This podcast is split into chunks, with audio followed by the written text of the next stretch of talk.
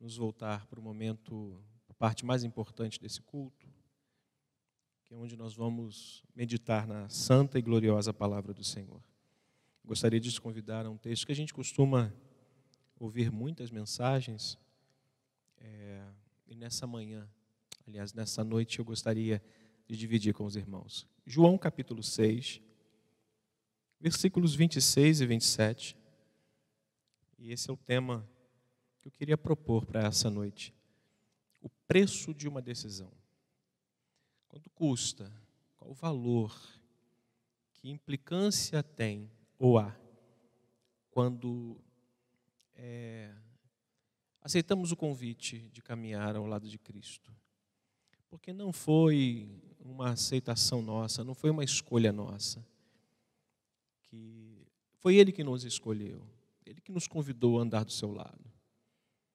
Então, o preço de uma decisão é o tema que eu quero sugerir nessa noite para os irmãos. E diz o texto sagrado: Respondeu-lhe Jesus: Em verdade e em verdade vos digo, vós me procurais não porque viste sinais, diz o texto, mas porque comeste dos pães e vos fartastes. Trabalhai não pela comida que perece, mas pela que subsiste para a vida eterna, a qual o Filho do Homem vos dará, porque o Deus, o Pai, o confirmou com o seu selo. O tema que eu gostaria de propor nesta noite para os irmãos é o preço de uma decisão. Quase tudo na nossa vida, e os irmãos sabem muito bem disso, acontece por meio das nossas decisões, das nossas escolhas. Casar-se, fazer uma universidade, ter filhos, hoje precisa ser muito pensado. Comprar uma casa de campo, um sítio, qualquer coisa, trocar de carro, até mesmo nas nossas viagens que fazemos às vezes, aí quando dá. No entanto, nenhuma dessas decisões custa tanto Custa tanto a uma pessoa quanto decidir responder ao chamado e ao convite de Cristo que é para andar ao seu lado, como fez Mateus, quando ele estava na coleteria, na coleteria e Jesus o passa por ele e o chama. E naquele exato momento ele toma uma decisão de seguir a Jesus. Nossa decisão para andar com Cristo tem um preço e não é valor monetário, não é o valor em espécie mas é um valor que vai implicar muitas coisas na nossa vida. Marcos capítulo 8, versos 34, Jesus reuniu a multidão e os seus discípulos e disse: Se alguém quiser vir após mim, a si mesmo deve se negar. Esse é o preço. É o preço dessa decisão. E tem que tomar a sua cruz. Cada um de nós que decidimos aceitar o convite de andar ao lado de Jesus, devemos tomar a nossa cruz e segui-lo. Jesus, então, irmãos, portanto, jamais disse que Segui-lo seria algo confortável, seria algo fácil, isento de alguns tipos de sacrifício da nossa vida. O apóstolo Paulo, quando se preparava na narrativa do capítulo 20 de Atos, quando se preparava para voltar para Jerusalém, diz ele que foi constrangido no espírito para voltar para Jerusalém, sabendo que não, o que aconteceria com ele ele não tinha ideia do que poderia acontecer, senão que o Espírito estava assegurando ele que de cidade em cidade, o que esperava ao apóstolo Paulo eram cadeias e tribulações. Jesus, portanto, jamais prometeu que aqueles que o seguissem seriam cercados de prosperidade material ou até mesmo de saúde física, que é algo que nós hoje temos lutado para nos manter bem na nossa saúde. Essa mensagem Jesus jamais pregou. Essa mensagem, Jesus jamais incentivou alguém até mesmo a retribuir essa mensagem ou repassar essa mensagem, pregar essa mensagem a alguém. Ao contrário disso, irmãos, ele fez questão de ressaltar que ser um crente traria consigo um custo que deveria ser calculado. Sim, eu quero repetir isso, deve ser calculado, deve ser observado com muito cuidado e com muita cautela para aqueles que estão desejosos em segui-lo. Por que, que eu estou falando isso hoje? A mensagem que eu quero hoje propor aos irmãos, ela tem um cunho evangelístico. Por quê, pastor? Eu tenho observado, eu tenho visto isso, eu tenho recebido algumas mensagens Eu tenho estado em contato com algumas pessoas por intermédio, por meio de WhatsApp, por meio de, de telefonemas, até mesmo aqui na igreja, de quanto isso tem, essa situação toda que está acontecendo no mundo, tem levado algumas pessoas, feito algumas pessoas é, até mesmo a crerem agora, a caminharem, a desejarem se batizar. Irmãos, isso é maravilhoso de certa forma. Nós queremos é, é, agradecer a Deus porque de alguma forma algumas pessoas estão sendo tocadas, quebrantadas. Algumas pessoas que talvez não tinham tanto dado tanta atenção ao evangelho, hoje talvez estejam se voltando para o evangelho. Isso de certa forma é muito bom, porque este é o desejo de Deus, irmãos. O desejo de Deus é que todo homem o conheça, reconheça como suficiente Salvador. Jesus não quer que ninguém, nenhum homem pereça. Então, de certa forma, isso tem sido para nós de uma forma muito alegre ao coração.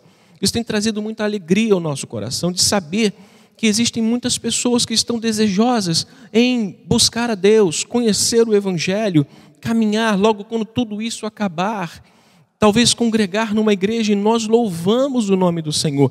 Mas é importante que essas pessoas, desejosas agora, em face de tudo que nós estamos enfrentando, desejosas de caminhar com Cristo, elas saibam um pouco o que significa seguir a Cristo. Não é simplesmente dizer agora eu sou um cristão ou eu vou me batizar. É o que Jesus fez, é o que nós devemos fazer como pastores. A nossa responsabilidade como pastores é essa, de alguma forma mostrar para as pessoas o custo que é seguir o evangelho. Jesus então não prometeu que aqueles que o seguissem que aceitassem o convite de andar ao seu lado seriam cercados de prosperidade material, de saúde física. Ele não pregou isso, não ordenou que nós pregássemos. Portanto, irmãos, caminhar com Deus é bem mais do que uma escolha, é bem mais do que uma, uma, uma certa escolha de casar-se, fazer uma faculdade, é trocar de carro. Não, irmãos, é uma decisão consciente, porque é um chamado à renúncia, é um chamado a deixarmos para trás algumas coisas que talvez nos separou de fato de Deus e agora andar em obediência, pois esse é o chamado. Caminhar com Deus não significa que estaremos isentos nessa vida de sofrer perseguições. Não seremos atribulados ou sofreremos tribulações. Não enfrentaremos luta de alguma espécie. Isso é importante a gente pensar. Ele nunca prometeu e caminhar com Deus não significa que seremos isentos dessas situações. É importante dizer que ao escolher seus doze discípulos, seus doze seguidores, ao separar aqueles homens, Jesus apresenta todos os motivos. É como se nós estivéssemos aqui agora. Nós não, eu estivesse aqui agora, é, na, com a ajuda do Espírito Santo, tentando dizer para você, meu amigo, que aí agora está desejoso em seguir o Evangelho, apresentando alguns motivos que talvez pudesse dizer para você: é, pensa bem, eu não estou desmotivando ninguém a não seguir a Cristo. Eu não estou desmotivando ninguém a, a abandonar é, essa decisão de seguir a Cristo. Eu estou mostrando para você, de fato, que os motivos que podem levar uma pessoa a seguir a Cristo precisam ser aqueles reais, não motivados talvez por uma ideia, por um pensamento de que talvez a minha vida possa mudar, o meu casamento possa mudar, é, a minha vida financeira possa mudar, talvez eu receba uma imunidade santa que eu não vou ser atingido por nenhum problema físico. Ele, ao escolher os seus seguidores, ele faz algum, ele, ele cria alguns motivos, de certa forma assim, para que eles pudessem não segui-los. Ele diz: Eis que vos envio como ovelhas para o meio de lobos. E Jesus está dizendo para eles: Olha, eu vou enviar vocês para o meio daqueles que de fato podem devorar vocês. É para que aqueles homens entendessem que o chamado e seguir a Cristo não era estar sendo convidado ao playground, a um parque de diversões, a, a um momento de lazer. Não. Seguir a Cristo é uma vida de renúncia, de obediência, de cautela, de, de uma vida de fé. Hoje eu quero fazer essa observação com os irmãos. Eu quero hoje levar esse pensamento aos irmãos e no finalzinho fazer dizer aos irmãos o que nós precisamos fazer para seguir de fato a Cristo. O que precisamos seguir, fazer para seguir a Cristo com um coração genuíno. Jesus, portanto, irmãos, não desejava que as pessoas o seguissem pelas razões erradas, sem darem conta do que estavam realmente fazendo e quais seriam as repercussões na sua vida.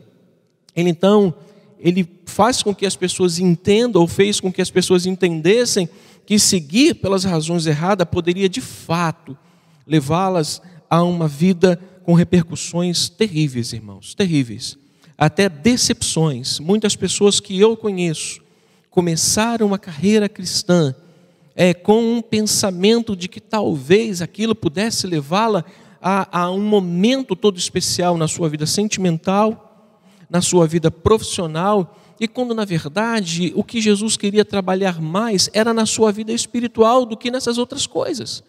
Então essas pessoas acabaram se decepcionando com isso e acabaram abandonando a carreira tão maravilhosa que é a carreira cristã. Então Jesus ele não quer que as pessoas o sigam ou sigam pelas razões erradas. Precisamos considerar, e eu quero deixar isso para os irmãos, que a salvação é totalmente de graça, mas o discipulado, pastor, o que é o discipulado?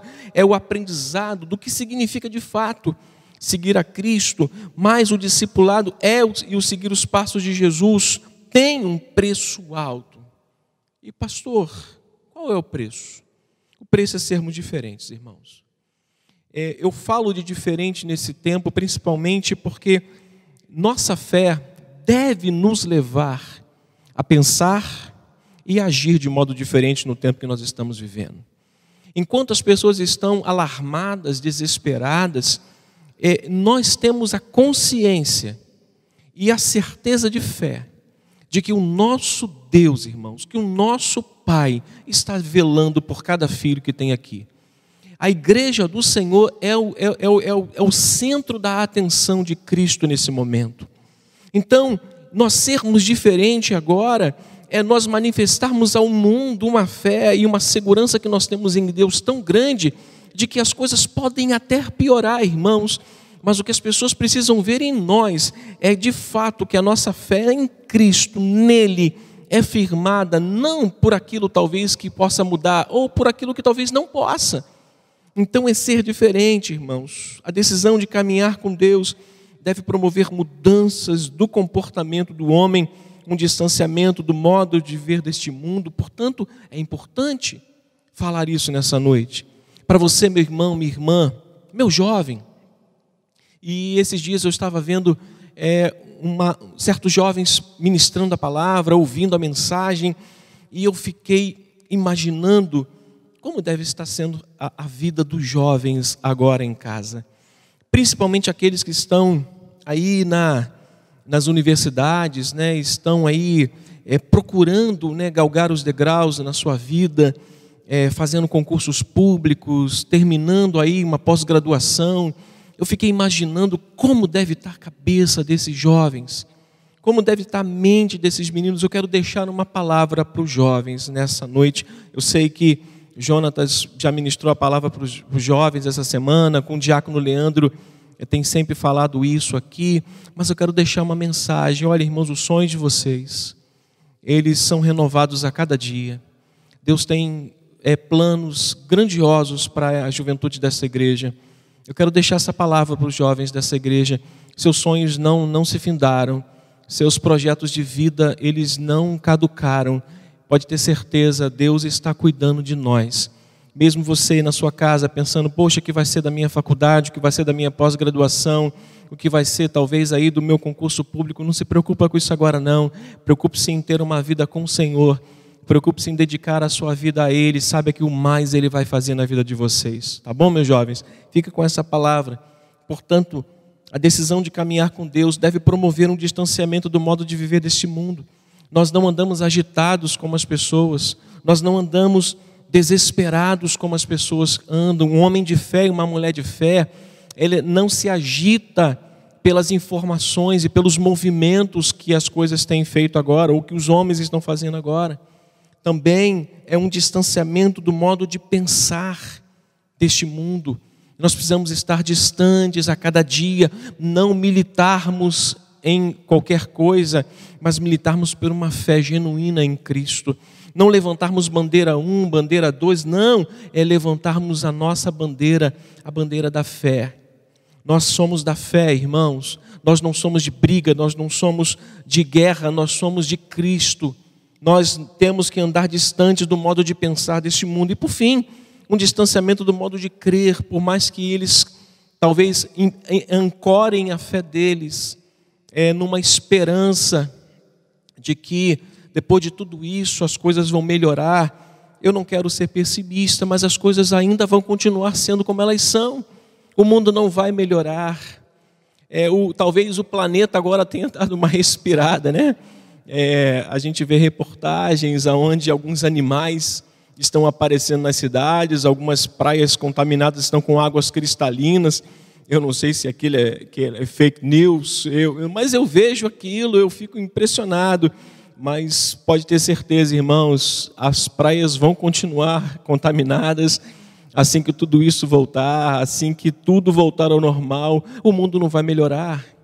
O que nós precisamos ancorar nossa esperança de que Cristo é Senhor e esse Senhor um dia prometeu que iria, mas voltaria para buscar sua igreja para estar com Ele por toda a eternidade.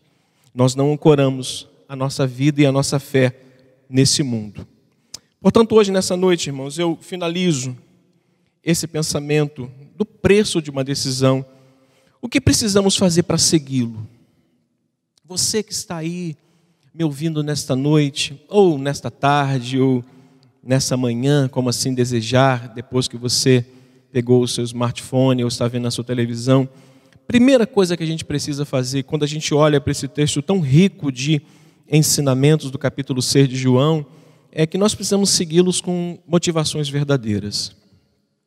Se tem uma das coisas que a gente pode fazer e a gente até consegue, quando a gente quer, enganar homens, pessoas. Mas é impossível enganar o Senhor. É impossível a gente falar para Deus que a gente tem uma motivação é, que, na verdade, Ele sabe que não é verdadeira. A primeira coisa que nós precisamos fazer para segui-lo, a seguir a Cristo, é ter no coração motivações genuínas.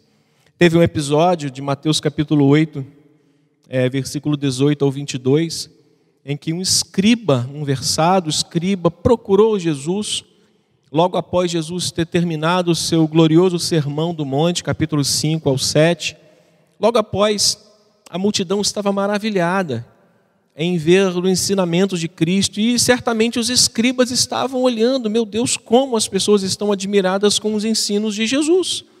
O que fazer se não segui-lo, para que talvez eu tenha o mesmo, para que talvez eu tenha a mesma, o mesmo, é, a mesma repercussão no que eu faço, no que eu falo. E Jesus olha para aquele escriba e diz para ele: as raposas têm covis. Jesus percebe que a motivação daquele homem, assim como de tantas outras pessoas que ao longo da sua trajetória aqui na terra caminharam ao lado dele, Jesus percebe que a motivação daquele rapaz, daquele, daquele escriba, não era verdadeira. Então, irmãos, a primeira coisa que precisamos fazer é ter motivações genuínas no nosso coração. Muitas pessoas estão vivendo mal, dentro e fora das igrejas, por terem criado expectativas erradas sobre o Evangelho de Jesus. Elas criaram uma expectativa é, é, e que, de certa forma, estão vivendo mal, porque as expectativas delas não estão sendo alcançadas, porque elas criaram uma, um mundo atrás daquilo, uma ideia que o Evangelho nunca lhe propôs, e o discurso que ele faz no capítulo 6 é justamente para criar isso, para fazer isso, para peneirar os que criam de forma errada para aqueles que estavam verdadeiramente motivados no coração em segui-lo. Pessoas estão abandonando, queridos irmãos, a caminhada cristã por estarem apoiando ou apoiadas em falsas ideias de um evangelho que mudaria instantaneamente tudo na sua vida. E hoje não é diferente. É, com um ensejo, com desejo, com até mesmo com, com a proposta de encher um templo, pessoas estão pregando, dizendo que as coisas vão mudar a partir do momento em que você pisar numa igreja. Irmãos, instantâneo, só achocolatado, só miojo. Então nós não precisamos e não podemos apoiar a nossa vida num evangelho que não nos promete mudanças instantâneas. Mudanças instantâneas só acontecem de fato quando Cristo quer, quando Deus quer. E vou falar que Ele não pode? Claro que Ele pode. Ele pode hoje mudar a sua vida, ele pode hoje curar uma pessoa, ele pode hoje curar o seu marido, ele pode hoje libertar o seu filho, ele pode hoje fazer o que ele quiser, porque ele é Deus. Mas apoiar a nossa ideia, a nossa vida, a nossa fé, na falsa ideia de que o Evangelho vai mudar tudo, vai mudar o meu casamento, vai mudar a minha vida financeira, vai mudar a minha condição sentimental e emocional, é de alguma forma está apoiado, irmãos, num tripé de isopor. Quando subirmos, vamos cair. Talvez essa tenha sido, ou esse tenha sido o grande erro de Naamã, que era um comandante ele cometeu alguns erros por pensar que a palavra do profeta para ele, se você quiser depois ver essa narrativa, segundo Reis, capítulo 5, ele, ele se apoiou na falsa ideia de que a palavra do profeta a ele, quando ele fosse até é, o profeta, o profeta olharia para ele, e simplesmente diria para ele: Olha, recebe a sua cura, e ele voltaria e a vida dele continuaria sendo como antes. Mas não, irmãos. Quando aquele homem se depara com o profeta, o profeta o pede para fazer algo que certamente o confronta, o evangelho um confronto à nossa vida. Naamã cometeu vários erros, eu quero deixar isso para você, no percurso até alcançar sua cura e salvação. Esses erros são muito comuns hoje no meio cristão. Naamã pensou que sua carta resolveria o seu problema. Lembra? Pensa comigo, se você puder remoer esse texto depois. Naamã pensou que uma carta que ele recebera do rei para enviar até o profeta ou outro rei para chegar lá resolveria o seu problema da lepra. Naamã pensou que o dinheiro e o presente compraria o milagre. Pensa nisso. Pense nisso, que como as pessoas estão às vezes se decepcionando com algumas coisas no Evangelho, ou estão apoiadas em falsas ideias, e que quando de fato aquele castelo de areia se desfaz, quando aquele lego que ela montou, ele se desmonta, elas perdem o chão e acabam abandonando. Namã pensou que a sua posição seria um passaporte para a sua cura, e eu louvo a Deus por essa igreja, pela nossa liderança, pela maneira como nós nos comportamos, a pessoa do Bispo Rubem é o nosso referencial, como nós temos preocupação em tratar todos como irmãos. Nós temos pessoas que são médicos, nós temos membros que são advogados, juízes, mas todos eles são tratados dignamente como irmãos e filhos de Deus. Então ele pensou que a sua posição seria um passaporte para a sua cura. Ele pensou que poderia determinar onde e como o milagre deveria acontecer. Ele até sugeriu ao rei, ao profeta, que aonde ele, de onde ele vinha tinha rios melhores do que o Rio Jordão. Mas o milagre, irmãos, a bênção da cura acontece de acordo com a vontade de Deus. Então nós precisamos seguir o Evangelho com motivações genuínas e não cometer os erros de pensar que ele pode instantaneamente mudar a nossa vida, quando na verdade isso é um processo. E nós estamos passando por esse processo hoje, irmãos. Nós estamos sendo refinados. Essa palavra ficou no meu coração esses dias. Eu creio que a igreja de Cristo nesses dias, a nossa fé está sendo refinada, apurada. Assim como o ouro, para ter a sua pureza, precisa ter contato pleno com o fogo, nós estamos sendo provados no fogo ardente. Nós estamos sendo purificados nesses dias e que a nossa fé, que a sua fé, meu irmão e minha irmã, na sua casa, seja renovada e purificada em Cristo. A segunda coisa que nós precisamos fazer para segui-lo é termos consciência de que a caminhada não será fácil para você que está aí decidindo, e eu volto a dizer que a minha palavra nesses dias tem sido pouco evangelística, talvez voltado mais para uma palavra de orientação para aqueles que estão caminhando agora, estão decidindo caminhar. Nós precisamos estar cientes de que a caminhada não será fácil. Jesus disse isso aos seus discípulos.